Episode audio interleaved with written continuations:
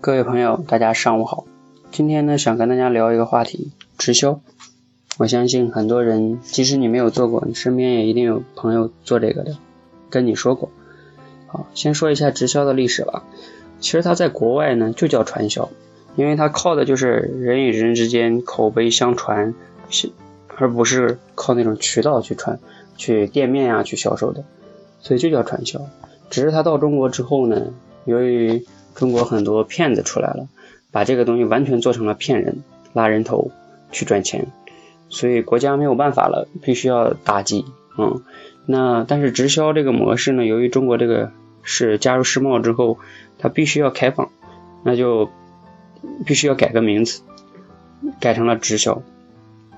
其实像戴尔那才叫直销，就是直接的跟消费者沟通，然后然后就把货卖出去。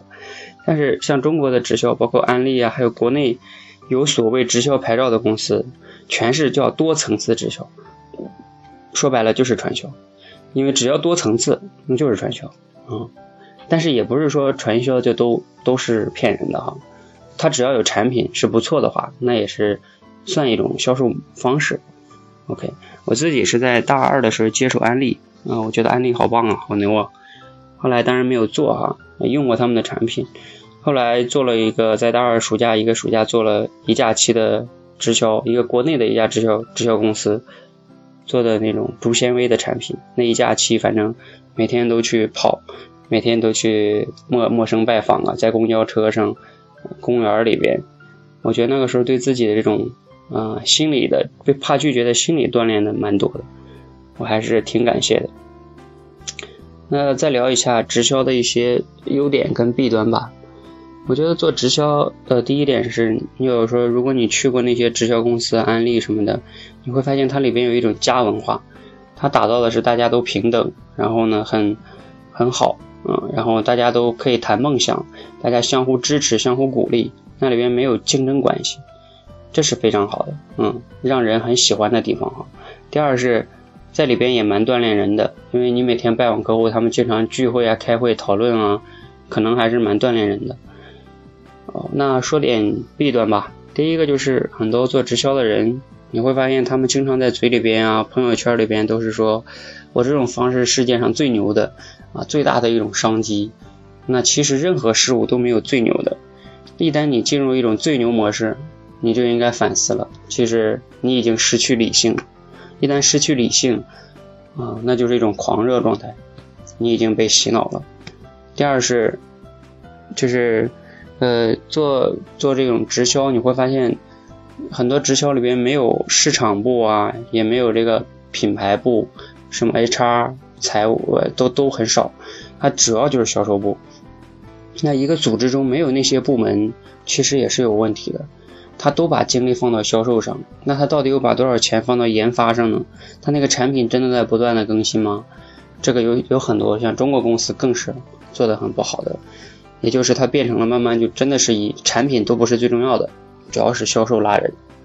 OK，这个大家可能要慎重一下，金字塔早晚是要崩盘的，因为金字塔层数越多的时候，利益已经分完了，就要崩盘了。说一点最重要的哈，你会发现你本来你做的是销售，呃，但是因为直销是你的客户是任何人，包括你的亲人、朋友，嗯，同学。你们本来是这种朋友关系、亲情、友情、爱情，但是当你是做的是直销呢，你会发现谁都有可能是你的客户，或者说你的所谓的合作伙伴，那你就会无形中跟别人沟通过中加入了一层东西进去，那这个时候呢，就很容易产生一些问题啊。那你有没有想过，其实你这种问题加入了之后呢，其实影响了可能你的这些一些朋友关系。一些亲人关系，让别人觉得跟你有一层距离感在里边。其实这是我在我看来有可能会你损失最大的。你可能会觉得没有看到，但是除非你把握的很好，你把握的很好，这点是值得每个做直销的人去反思的一点。OK，好，那最终回复说一下哈。第一呢，直销呢跟传销是基本上是一样的哈，嗯，所以大家去看一下。第二是，嗯。它的优点呢，就是它里边的家文化呀，或者是锻炼人；缺点呢，不要进入一种最牛模式还有呢，他的部门之间其实不太平衡。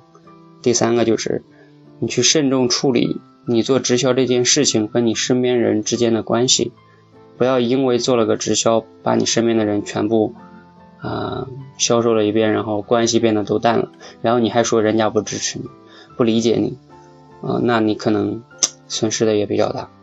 好，谢谢大家。